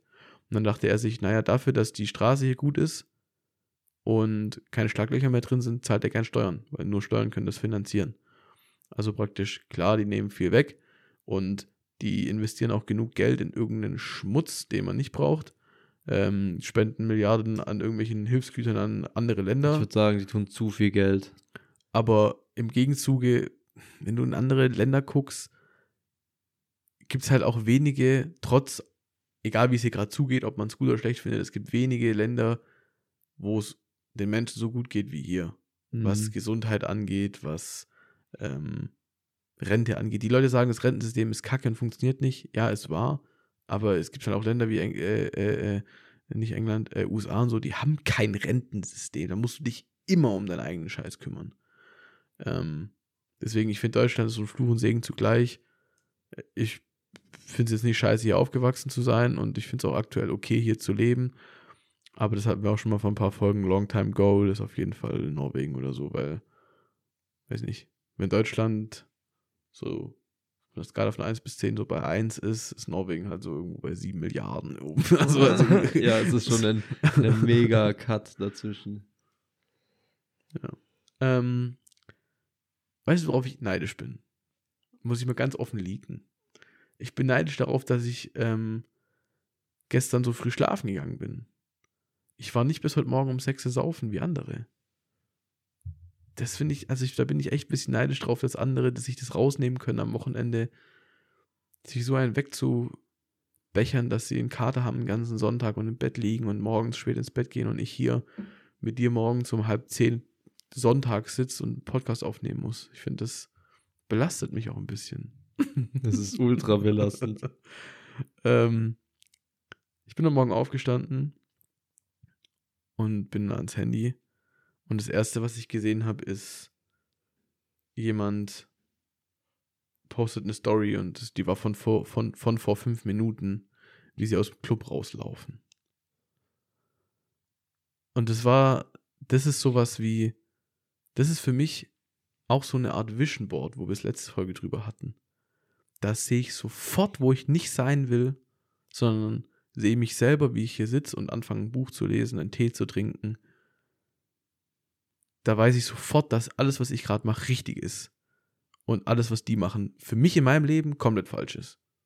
Dieses, wenn es für die fein ist und die damit glücklich sind, das ist für mich auch in Ordnung. Aber ich bin dann so froh, wenn ich das sehe, weil das ist so der Kontrast zu meinem Leben. Und ich bin so froh, dass ich nicht dieses Leben lebe. Auf jeden Fall. Ich hatte das früher, dass ich, keine Ahnung, drei, vier nach Hause gekommen bin und dann erstmal mein Wecker war dann das Mittagessen am nächsten Tag. Also ich habe dann den ganzen Tag verschlafen. Und ich bin froh, da weggekommen zu sein. Ähm, für mich ist es absolut nichts, aber mich juckt es auch tatsächlich nicht. Ich stelle mich da, also ich stelle mich tatsächlich persönlich, stelle ich mich über die Leute, sage, ich bin produktiver, aber halt in, nur in meiner Welt. Die denken sich, auf jeden Fall. Was stellt der Typ sich sonntags um 6 Uhr morgens hin? Er tut kochen für die Woche und seine Bude putzen. Ähm, so, was ist mit dem falsch? Aber andersrum denke ich mir, ähm, ich habe jetzt, jetzt ist halb zehn, ich habe schon fast alles vom Tag äh, erledigt. Mhm. So, jetzt kann ich den Rest des Tages mehr oder weniger chillen. Was ist mit den anderen falsch, die jetzt immer noch im Tiefschlaf sind? Ja, ich denke, du darfst nicht anfangen, dann bist du vor allem auch wieder schlechter, würde ich sagen. Du darfst nicht anfangen zu sagen, das ist gut und das ist schlecht. Natürlich nicht, deswegen aus meiner persönlichen macht. Für mich selber denke ich mir, das ist das Beste für mich und das andere wäre schlecht für mich. Ähm, mir ist es aber egal, was die machen. Die, die wissen es für sich selber ja wohl besser. Also wer bin ich, dass ich beurteilen kann, was jetzt besser ist? Ich kann es für mich selber beurteilen, aber ich kann jetzt nicht dir vorschreiben, dass du nicht mehr feiern gehen darfst oder nicht mehr saufen darfst oder nicht mehr lange Netflix schauen darfst oder irgendwie sowas. Da habe ich ja absolut kein Recht zu. Ich kann nur, jeder sollte nur nach seiner eigenen Nase schauen und dann passt es ja. Ja, that's true. Aber ich finde es einfach immer wieder schön, wenn man sich so selber vor Augen führen kann. Ich würde auch nicht mal sagen, dass man pauschalisieren kann, dass das eine zum Beispiel glücklicher macht als das andere. Ich glaube, jemand, der einfach ausgelassen feiern geht und äh, gerne einen trinkt und und und. Das machen die Leute ja hauptsächlich, weil sie Spaß haben. Und mit dem Leben glücklich ist, der kann das, der kann ein sehr erfülltes Leben führen. Ähm, genauso wie wir, die morgens gern früh aufstehen und bei Zeit ihre To-Dos erledigen. Das kann auch genauso erfüllend für uns sein. Ähm, ich finde es immer wieder schön, diesen Kontrast zu sehen. Und ich würde auch sagen, dass das viel ausmacht in der Gesellschaft. Überleg dir mal, alle wären wie wir. Dann hätten wir viel mehr Konkurrenz, weißt du, dann wäre alles, dann wäre das viel stressiger. Aber da so, würde die so, Welt auch ganz anders funktionieren. Ja, so ein großer Teil der Jugend und in unserem Alter, wir sind beide 22, gehen feiern und saufen sich einen rein und verschlafen so ein bisschen ihre Jugend, wie wir es sehen. Da bin ich so dankbar dafür, dass wir das einfach nicht tun. Ja, aber auf der Und anderen Seite, die die verschlafen wenigen nicht ihre sind. Jugend, sondern die leben ihre Jugend. Also aus ihrer Sicht. Ja, weiß ich nicht. Mich hat auch mal einen Kollege gefragt, der, der hat gefragt, so, hey, warum sparst du so viel? Das war schon vor ein paar Jahren. Mhm. Hey, warum sparst du so viel? Du musst doch jetzt leben. So, ja, ich will jetzt lieber arbeiten und später leben. Also dann arbeite ich halt bis 40, 45 und dann chill ich nur noch. Also meine ganz klare Einstellung zu dem Lebenspunkt ist, ich bin jetzt jung, ich bin flink, ich bin fit, ich bin sharp. ich, bin, ich bin scharf im Kopf, ich bin belastbar, ich bin ausdauernd. Ich kann kurz schlafen, trotzdem energievoll sein. Ich kann ähm, hart arbeiten und das mehrere Tage in Folge. Und ich glaube, umso älter man wird, desto schwieriger Weniger wird es. Weil immer die Regenerationszeit deutlich mehr, du brauchst immer länger zum Regenerieren. Richtig. Und deswegen, so wie du, ich will mir jetzt in jungen Jahren was aufbauen, arbeiten und hasseln, Damit ich mich später kann, zurücklegen kann. damit ich später, wenn ich 45 bin, Kinder habe, ein schönes Haus, dass ich dann einfach mal an einem Montagmorgen sagen kann, ich heute, mach heute gehe ich nichts. spazieren und dann gehe ich nach Hause und dann setze ich mich mal aufs Sofa oder Dann gehe ich angeln. Ich setze mich auf die Veranda, gucke auf den See, dann gehe ich angeln. Das ist das Ziel. Mhm. Unbeschwert leben, frei Und leben. Richtig. Und nicht, dass ich praktisch mit 50 da sitze, ähm, ich muss morgen noch, äh, fuck, ich muss um 6 Uhr morgens schon auf der Arbeit sein, dann habe ich Frühschicht, dann muss ich 14 Uhr zur Post, weil ich muss Paket zurückgeben, weil ich mir was bestellt habe, was ich mir doch nicht leisten kann. Ähm, so, ich glaube, diese Struggles sind viel größer und viel schlimmer. Wenn du als- älter bist. Richtig, als jetzt einfach in den jungen Jahren ein bisschen Gas zu geben, Ja. Und ein dann bisschen später. ranzuglotzen, um später dann einfach erfolgreich und dann, Das ist auf jeden Fall mein, mein Ziel. Deswegen äh, schränk ich, also ich schränke mich ja nicht wirklich ein, aber gerade solche Kurztrips, wie ich jetzt die Woche hatte, wo ich locker 750 Euro nur dafür ausgegeben habe für ein paar Tage. Ähm, Schmutz. ähm, das leiste ich mir auch nicht oft. aber du kannst es dir leisten. Ich kann es mir da leisten, bin ich aber neidisch drauf. Ich, ich will es mir nicht leisten, weil ich das Geld lieber in meine Depots stecke. zu dem Kurzurlaubsthema noch eins. Ich habe es dir geschrieben gehabt. Ich habe wo gelesen in einem Buch, dass tägliches Meditieren 10 bis 30 Minuten besser, erholender, beruhigender sein soll als der gesamte Jahresurlaub eines durchschnittlichen Menschen. Also dass praktisch dieses tägliche, dieses 10 Minuten crazy. hinsetzen, runterkommen, ist aufs, aufs Jahr gesehen erholender als mega viel Stress, arbeiten, hasseln, bla bla bla bla bla. Zack, drei Wochen Urlaub erstmal zwei Wochen brauchen zum Abschalten, dann die letzte Woche ist gerade zur Erholung, aber fünf Tage vor Ende denkt man schon wieder, oh fuck, ich muss bald wieder arbeiten, alles ist stressig. Ähm, Das ist ein Teufelskreis. das ist ein Teufelskreis und das ist einfach dieses Meditieren, also Meditieren, wollte ich sagen, Game Changer, weil einfach krank. Auf jeden Fall. Aber ich gehe auch nicht mit einer Erhaltung. Ich muss mich jetzt auf jeden Fall erholen in irgendeinen Urlaub. Ja, du sowieso nicht. Ich sowieso, ich mache meistens genau das Gegenteil. Ja, ich habe ich es Lennart gestern Abend erzählt und darauf hätte ich Bock. Ich habe dieses Jahr zwar schon vier Wochen Urlaub verplant. Wir gehen eine Woche nach Italien und drei Wochen habe ich mit Lennart zusammen Urlaub.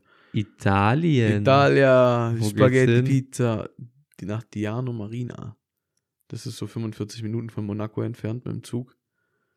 Ähm, schön gelegen, kleines Häuschen, bisschen oberhalb in den Bergen. Und in der Nähe von Monaco. Das ist schon. Und in der Nähe von Monaco. Da kann die ein oder andere Instagram-Story gedreht werden. ja, ähm, ja, also ich habe bis jetzt nur noch keine Genehmigung mit meiner Yacht direkt vor dem Hafen anzulanden. Das, aber das kriegen wir auch noch hin. Da, da sehe ich kein Problem drin. Nee, ähm, und dann habe ich mich aber schon auch schon ehrlich drauf gefreut, dass wir vielleicht irgendwann dieses Jahr noch ein, zwei Wochen Norwegen, wie wir gesprochen hatten, mit einem Airbnb oder so angreifen. Da hätte ich tatsächlich schon Bock drauf. Ähm, um dann da ganz viel zu meditieren, dass der Urlaub auch richtig gut Wir wird. gehen da nur hin, um zu meditieren. Wir machen Und weil's da- Medi- Meditationsreise. Und weil es da in jedem äh, Einkaufsladen Polarbröt gibt. Naja, Digga, wow. oh, jetzt schon Bock drauf. Ähm, ein Thema, was anknüpft an das, was wir gerade ein bisschen hatten. Gestern war Beginn der Fastnet. Oh Gott. Irgendwie. Ich dachte, das ist der 11.11., aber das ist anscheinend irgendwas anderes. Ich weiß nicht, was das sein soll. Ich, ich, ich blick da nicht durch, da gibt es so viele nicht. komische Daten. Weil am 11.11. .11. um 11.11 Uhr fangen die Edefetze da oben an, auf dem scheiß Marktplatz zu trommeln. Ich glaube, diese, so diese ganzen Hexenumzüge, die starten jetzt erst. Ja, ja, das, das startet erst die jetzt. Fünfte Jahreszeit beginnt, die, Leute. Die, wir, wir stecken mitten in der fünften Jahreszeit und, und halb Deutschland verschläft es und weiß es nicht, weil die denken, es gibt nur vier Jahreszeiten. Seid ihr dumm? Wacht auf. es ist null meine Welt. Gestern war eine Hexentaufe. Was ist das? Naja, wenn du so eine Hexe wirst in irgendeiner, in so einer Narrenzunft, dann muss man da aufgenommen werden und das erste Jahr darfst du dann irgendwie, also das ist jetzt nur das, was ich weiß, vielleicht, vielleicht trifft es nicht auf alle zu, vielleicht stimmt es nur in dem einen Fall, aber so kenne ich es. Im ersten Jahr, wo du dabei bist, bist du so Anwärter, darfst dann also nicht mit Maske rumlaufen, dass jeder sieht, oh, der ist das erste Mal dabei, der hat keine Maske auf, was ich schon mal dumm finde. Und dann musst du eine Hexentaufe durchstehen, was dich dann zur richtigen Hexe macht. Und ab dann darfst du mit Maske und so Zeug bei den Umzügen mitlaufen. Und nenn mir doch einfach mal drei Dinge, die bei so einer Hexentaufe passieren. Keine Ahnung. Es wird wahrscheinlich sehr viel Alkohol gesoffen. B bestimmt, ja. Es gibt irgendwelche Erniedrigungen für die Person. Auf jeden Fall. Und letzter Punkt, keine Ahnung. Du musst irgendeinen dummen Scheiß machen. Du triffst eigentlich. Keine Ahnung, gut. du musst auf äh, vor versammelter Mannschaft äh, halbnackt über den Boden kriechend und äh, blinde Kuh spielen, irgendwie sowas. Ja, das habe ich jetzt da nicht gesehen, aber vielleicht. vielleicht im Hinterkämmerchen. Nee, es sind einfach Dinge, die, weiß ich nicht, du musst ein ekliges Drei-Gänge-Menü essen mit irgendeinem ekligen Drink, wo dann Tequila mit Kakaopulver und Oliven gemixt wird. Geil. Dann irgendeinen Hauptgang, irgendeinen ekligen Kuchen, wo sie anstatt Zimt halt äh, Salz und Zucker rein haben oder so. Äh, anstatt Zucker haben sie dann Salz und Pfeffer und so rein. Und dann musst du noch irgendwie so, so, keine Ahnung, eine Gewürzgurke mit Nutella essen. Also du musst so eine Scheiße machen. Geil, Lebensmittelverschwendung, dann ist voll cool. Dann wurde der eine in so eine, in so einen Waschzuber gestopft und überall so Stroh rein in den Rücken und so. Hä, mega wild. Hä, voll die krasse die noch so, Ja, dann mussten die noch so scheiß ab? Aufgaben so erledigen, irgendwie so. Ich weiß jetzt nicht, inwieweit das peinlich oder so Ding ist, aber ja, das war die, das war die Texten. Äh, die, die Hexentaufe. Das ist ja mega behindert. Was ist das denn, ey? Und das nennen wir bei uns Tradition. Tradition. Und das sind die Dinge, worauf die Leute sich freuen. Das ist deutsche Kultur, deswegen, also deutsche Kultur, wir, irgendwann habe ich schon mal gesagt, ist, glaube ich, wirklich nur äh, Fasching und Oktoberfest. Auch mal einfach eine Aussage in alle TV-Sendungen, alle Fernsehsendungen. Ihr denkt hier, ihr müsst mega kreativ sein und, und hier euch mega einen rausreißen. Nee. Da gibt es irgendwelche Hexentaufen am Arsch der Welt, wo Leute mit Stroh vollgestopft werden, was ekliges essen müssen. Die Leute finden es geil. Ja. So, das ist, ich finde, Pro7 setzt das ziemlich nice um mit Joko und Klaas. Äh, bei, bei Joko und Klaas gegen Pro7. Das ist eine mega ausgeklügelte Show. Die spielen einfach Spiele gegen andere Leute. Und das hat mega die Einschaltquoten. Das ist die geilste Sendung, die es gibt. Ja, ist wie Schlag den Rab. Ja, mega. Das, ist, das sind die geilsten Sendungen im Fernsehen. Und da, da, da steckt nicht so viel Grips hinter. Bisschen Spielen, bisschen um Geldkohl. Es sind oftmals die richtig dummen Sachen, die einfach richtig äh, Laune machen. Wer also, wird Millionär? Einfach 16 Fragen bis zur Million. Einfach nur Fragen. Mit vier Antwortmöglichkeiten. Du hast sogar die Antwortmöglichkeiten sogar gegeben. Mhm. Das ist alles eigentlich so Mega Basic, Basic Sachen. Ja, aber es ist geil, weil, weil, weil wir sehr einfach zu beeindrucken sind. Deswegen, ja, aber wenn sagen, du es also, so hinterfragst, ist ja alles irgendwie sehr einfach. Wintersport, du stellst dich auf zwei Bretter und fährst irgendeinen Hang runter. Skifahren, wow, finden gefühlt jeder richtig geil. Ist auch mega simpel, aber findet auch jeder geil. Also, ja, ich wollte du musst dir nicht kein äh, Bein rausreißen. Richtig, ich, ich wollte ich wollt nur sagen, wie leicht so Menschen zu begeistern sind. Weil da ging es dann voll ab, die haben sich voll gefreut, als die alle getauft wurden und bla und so. Ich mir denke, oh, weiß ich nicht. aber wir finden diese äh, Tradition, äh, verstehen wir nicht. Ja. Ich habe das aufgeschrieben, weil ich musste so lachen, als ich das gesehen habe. Ähm, ich habe hier noch ein paar zusammenhängende Themen aufgeschrieben. Und zwar die erste Sache, die mir gekommen ist, ich habe gestern auf dem Dachboden so eine erste Hilfeset gefunden. Und dann war mein Gedanke, kannst du jemanden reanimieren? Weißt du, wie oft du Theoretisch Massage ja. machen musst? Ich weiß auch, wie man das äh, Defibrillator ansetzt. Ich weiß, wie man jemanden mehr atmet. Ich aber weiß, wenn ich jetzt hier zusammenbreche, kannst du mich reanimieren? Auf richtige Art und Weise. Mit, Ja. mit, mit, mit Kopfüberstrecken, reinpusten, Zeug und so. Ja, ich weiß, wie das funktioniert. Ich weiß, was zu tun ist. Im ersten Fall werde ich eh deine Freunde anschreien, die sollen einen Rettungsdienst rufen. Und Mhm. dann gucke ich einfach, was hier passiert. Ich muss ehrlich sagen, ich bin, ich glaube nicht, dass ich das kann. Also, ich, ich könnte jetzt also nicht vom sagen. Theoretischen kann ich es auf jeden Fall. Ja, Wie ich in weiß auch, wie man's Situation- machen Wie muss. ich in der Situation handle, das kann ich dir nicht Okay, sagen. Ich war noch aber- nie da drin. Aber du musst ja Herzdruckmassage machen, dann beatmen, dann Herzdruckmassage. Ja, Wie oft musst du drücken? 30. Okay, so, das wusste ich zum In Beispiel einem nicht. gleichmäßigen Abstand. Das weiß ich. die und Hände schön ich, hier. Ich kenne dann auch den Rhythmus hier und so. In dem äh, Bereich. Ja. 30 Mal und dann blasen. Dann, Pusten. dann tust du Kopf überstrecken, Ja. Nase zu halten, beatmen, den Bauch äh, beobachten, zwei, dreimal beatmen und dann geht's weiter. Oder Okay. du setzt halt den Defibrillator an, da musst du auch beatmen, aber da musst du nicht pumpen. That's right. Defibrillator, sehr einfaches Ding, sehr Weil das ist, das ist richtig, weil das Ding spricht ja sogar mit dir, was du zu tun hast. Ich bin Defibrillatorbeauftragter in unserer Firma. Geil. Also ich muss mal wieder die Batterien testen und so. Check 1. Drücken Sie nun Taste 2 Stay zum, Aus away. zum Auslösen der Warning. Testfunktion. Warning. Ja. Shark. Shark. Weil, weil Hai auch so macht. Arr. Ich war im Blub. Also ich habe das Thema nur aufgeschrieben, weil ich mir nicht mehr sicher war, wie man jemanden reanimiert. Ich habe es mir dann angeschaut und Zeug und was weiß ich, jetzt weiß ich es wieder, aber die Frage ist, beim Autoführerschein musst du einen Erste-Hilfe-Kurs machen und da gab es eine Änderung und zwar den Erste-Hilfe-Kurs, den wir gemacht haben, der ging acht oder neun Stunden und das ist auch ein richtiger Erste-Hilfe-Kurs. Den Erste-Hilfe-Kurs, den Leute gemacht haben, die glaube ich vor 2015 oder so ihren Führerschein gemacht haben, der hieß nicht Erste-Hilfe-Kurs, sondern ähm, ähm, Lebens, nee, Lebenserhaltungsmaßnahmen am, am Unfallort. Das war so eine abgespeckte Version. Der ist für einen neuen Führerschein nicht gültig. Aber diesen Erste-Hilfe-Kurs zum aktuellen Stand, den wir gemacht haben, der ist bei Erweiterung von Klasse, so wie wir es gemacht haben, LKW, Bus, was weiß ich, musst du keinen neuen Erste-Hilfe-Kurs ablegen. Der gilt weiter, der zählt weiter. Und da war die Frage, ist das einfach so sinnvoll? Glaubst du, auf der Welt gibt es, oder hier in Deutschland gibt es genug Passanten, die dich wiederbeleben könnten? Ich würde sagen, nein. Ich glaube, dass das ein ganz großer Punkt ist, den man, den man gemisst hat. Und ich hatte das mal vorgeschlagen bei uns in der Freundesgruppe, dass wir, es gibt so privat Erste-Hilfe-Kurse, die kosten dann 300 Euro oder so. Ähm, einen Samstag lang für eine Gruppe. Und mein Vorschlag war, wir sind ja so 10, 12 Leute, dass wir einmal im Jahr geschlossen einen Erste-Hilfe-Kurs machen. Warum auch immer, aber so, das war damals die Idee. Nein, oder, oder alle zwei Jahre, dass einfach man immer auf dem neuesten Stand ist. Und ich hatte, genau, ich hatte das damals vorgeschlagen. Mit wem hatte ich es denn darüber? Mit Nils oder so? Ich weiß es nicht. Mit Falle. Wir sind ja alle handwerklich unterwegs und ich würde sagen, die größte Gefahr bei uns ist, dass bei irgendeiner Scheiße irgendwas passiert. Keine Ahnung, wenn wir mit dem Deutsch schon dreimal im Kreis übers Feld gefahren wurden, vorne in der Frontladerschaufel, ja, wenn da halt einer runterfällt, dann ist schwierig. ähm, oder im Steinbruch und Zeug, da kann ja schon viel Scheiß passieren. Einfach, dass wir, ich würde sagen, wir sind einer höheren Verletzungsgefahr ausgesetzt als andere Freundesgruppen, die sich abends auf ein Bierchen treffen. Und deswegen war das meine Idee. Also ich habe Ähm. tatsächlich diverse äh, Erste-Hilfe-Kurse durchlebt. Warum? Also früher in der siebten Klasse war das, glaube ich, da habe ich den Schulsanitäterkurs gemacht. Das ging über ein halbes Jahr tatsächlich.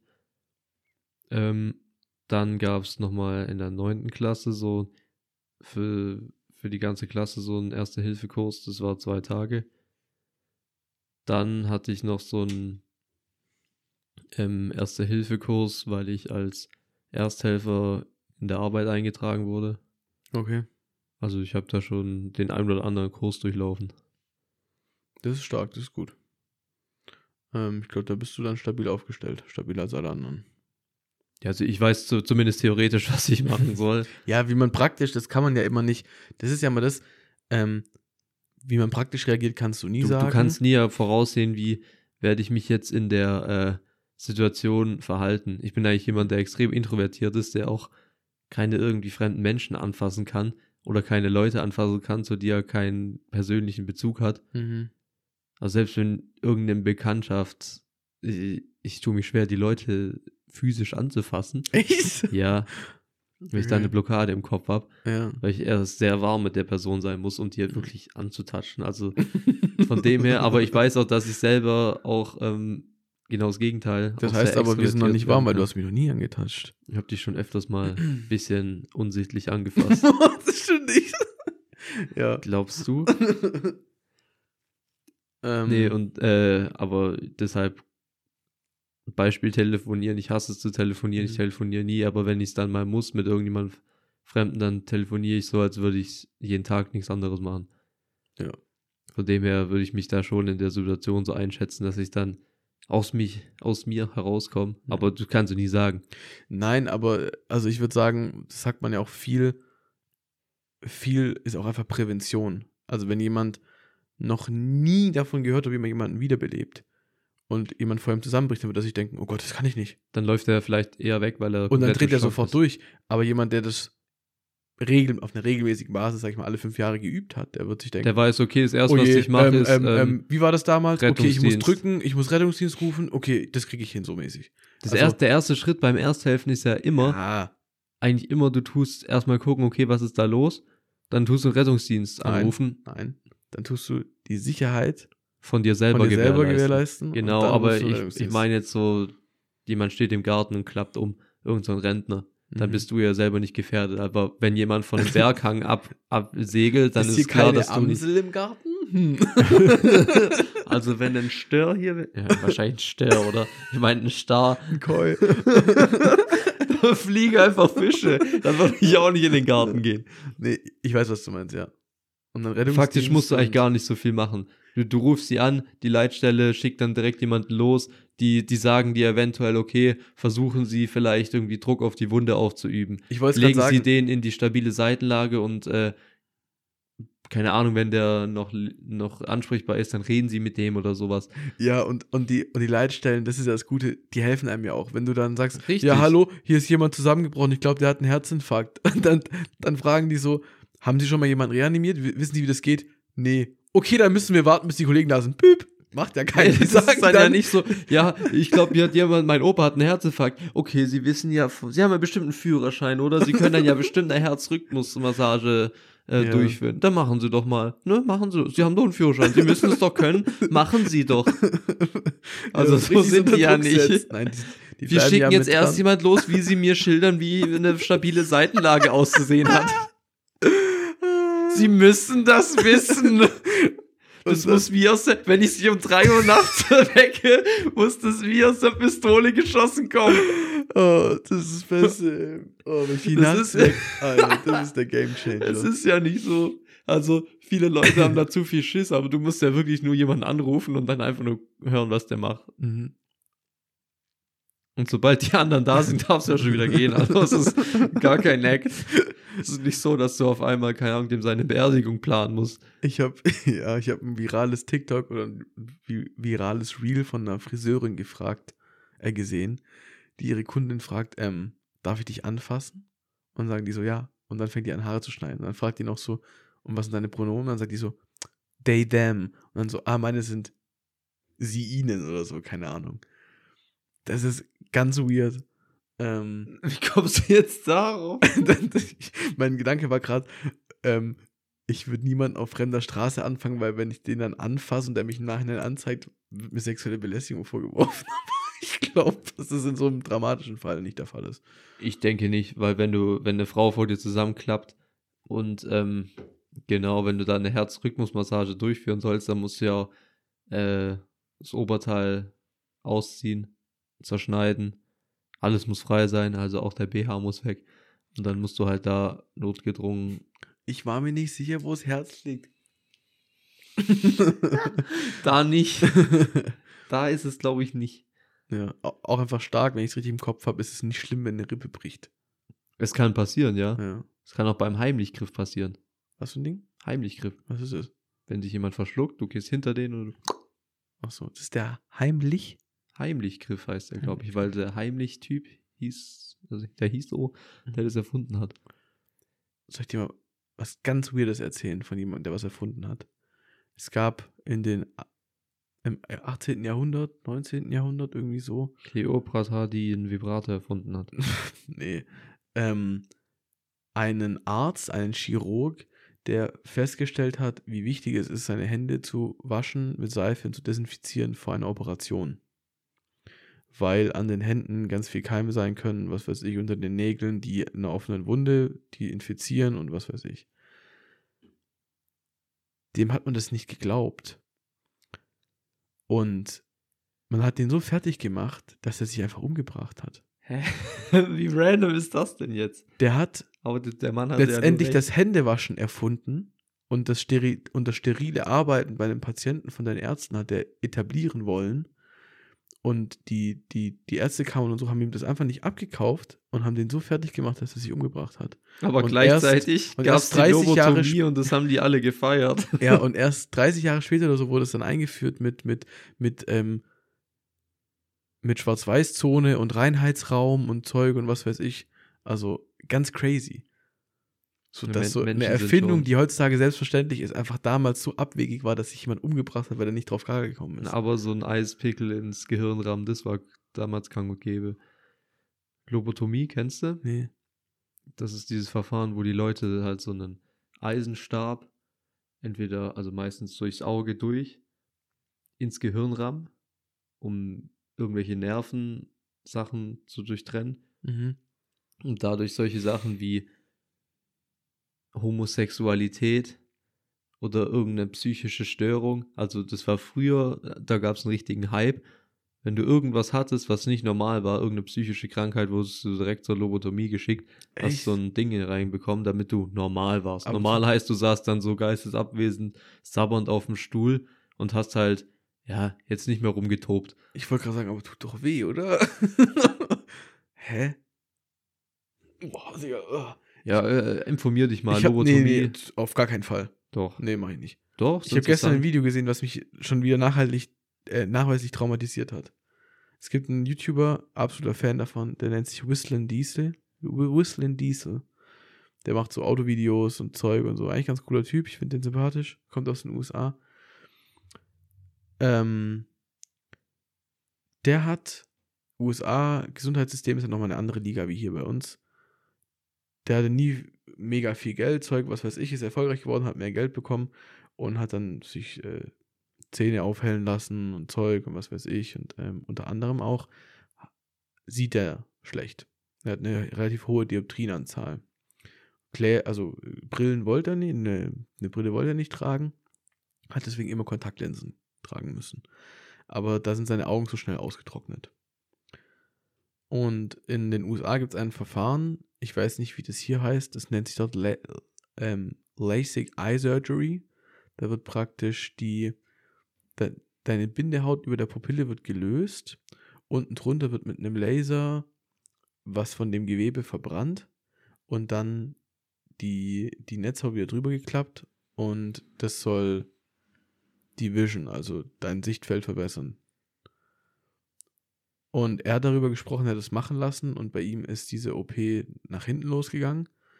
Seitdem ähm, tränen seine Augen nicht mehr, also er muss immer mit Au- Augentropfen seine Augen befeuchten. Äh, er sieht viel schlechter seitdem, er kann aber keine Kontaktlinsen mehr einsetzen, weil sich sonst seine Pupille vom Augapfel lösen würde. Also er muss also er muss jetzt eine Brille tragen und Zeug und was weiß ich, er hat permanent Schmerzen.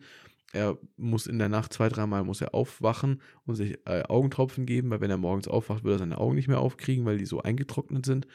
Also es ging komplett nach hinten los. Und dann hat er Teile von dem Vertrag, den man unterschreiben muss, in ins Video gepackt.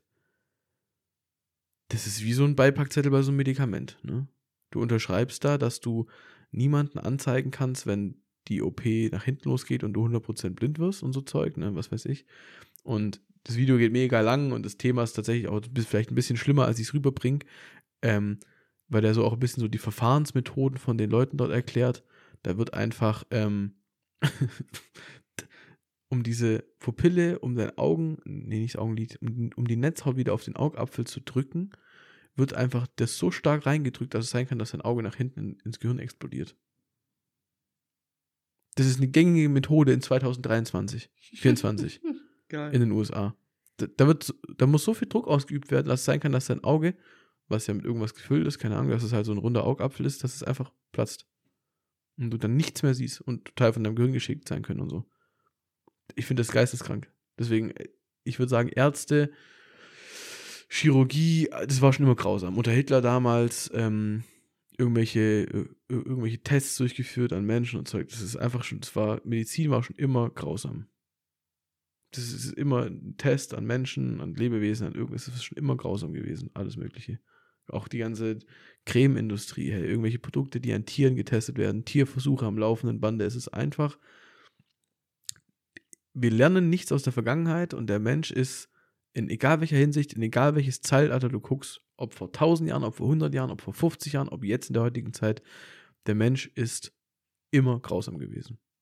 Damals haben sie Leute gekreuzigt, heute haben wir Massentierhaltungen, äh, Tierversuche, Zeug, was weiß ich, egal in welches Jahrhundert, in welches Jahrzehnt, Jahrtausend du guckst, es war immer scheiße. Immer grausam. Also da stimme ich dir zu, aber das mit der Medizin äh, sehe ich nicht so. Also früher wurde dir bei irgendeinem Kreuzbandriss das ganze Knie aufgeschnitten, jetzt hast du minim minimal invasive äh, Eingriffe mit so mikroskopisch kleinen Schnitten. Das ist schon mal deutlich weniger grausam. Früher, wenn dir dein eine Entzündung am Finger oder am Zeh hattest, wurde dir das Ding halt kurz abgesägt. Jetzt werden da Operationen vorgenommen, damit du deinen Körperteil noch rettest. Also ich, das ist ständig im Fortschritt. Ja, auf jeden Fall. Du kannst also klar, heutzutage Dinge dann, heilen, die du vor, die, die vor 20, 30 Jahren, 100 Jahren unheilbar waren. Also das ist ein mega Fortschritt.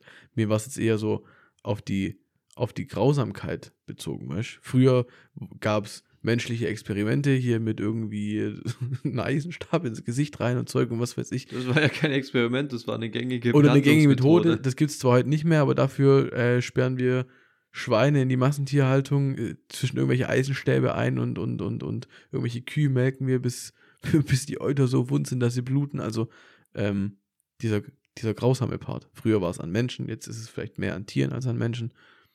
Ja, also Menschheit ist immer noch scheiße. Ja, aber verloren. Aber. aber, Medizin, safe, da gibt's, das habe ich sogar auch hier, da freue ich mich so drauf, das zu lesen. Ähm, Jan Frodeno. Auch ähm, Peter Weikozi. Ja. Der war schon mal bei Tim Gabel im Podcast, Gehirnchirurg in der Charité in Berlin. Der ist krass. Unfassbarer Mensch. Wirklich. Was der unfassbar. da erzählt hat, ist brutal. Gibt es noch eine Doku, wo sie ihn mit dem Kamerateam den ganzen Tag ähm, ähm, begleiten. Der hat wirklich, der, der hat auch die Medizin revolutioniert. Ne? Der hat Dinge eingeführt, die jetzt Standard, also Stand der Technik sind. Ähm, wirklich, da freue ich mich richtig, dieses Buch zu lesen. Da erwarte ich mir viel viel von. Das ist echt, der, der hat eine schöne Lebensgeschichte. Ich muss sagen, ich bin bis jetzt mit dieser Podcast-Folge sehr zufrieden. Ich, ich würde sagen, das ist vielleicht sogar, man soll den Tag nicht vorm Abend loben, aber mit die stabilste Folge, die wir jemals rausgehauen haben. Weil ich habe, wir hatten das schon da ähm, ein paar Mal, ich habe ganz oft das Gefühl, dass wir erst so 20 Minuten, eine halbe Stunde brauchen, bis wir reinkommen ins Reden. Das finde ich, hatten wir die letzten Male nicht. Nee, aber so, so, so, so, so, so Trash-Themen erst am Anfang, ja, gleich am Anfang und später geht es in die Tiefe, aber. Ich finde die Folge, wir sind einfach rein und Ding und zack und da, ich finde die Folge, mit der bin ich glücklich.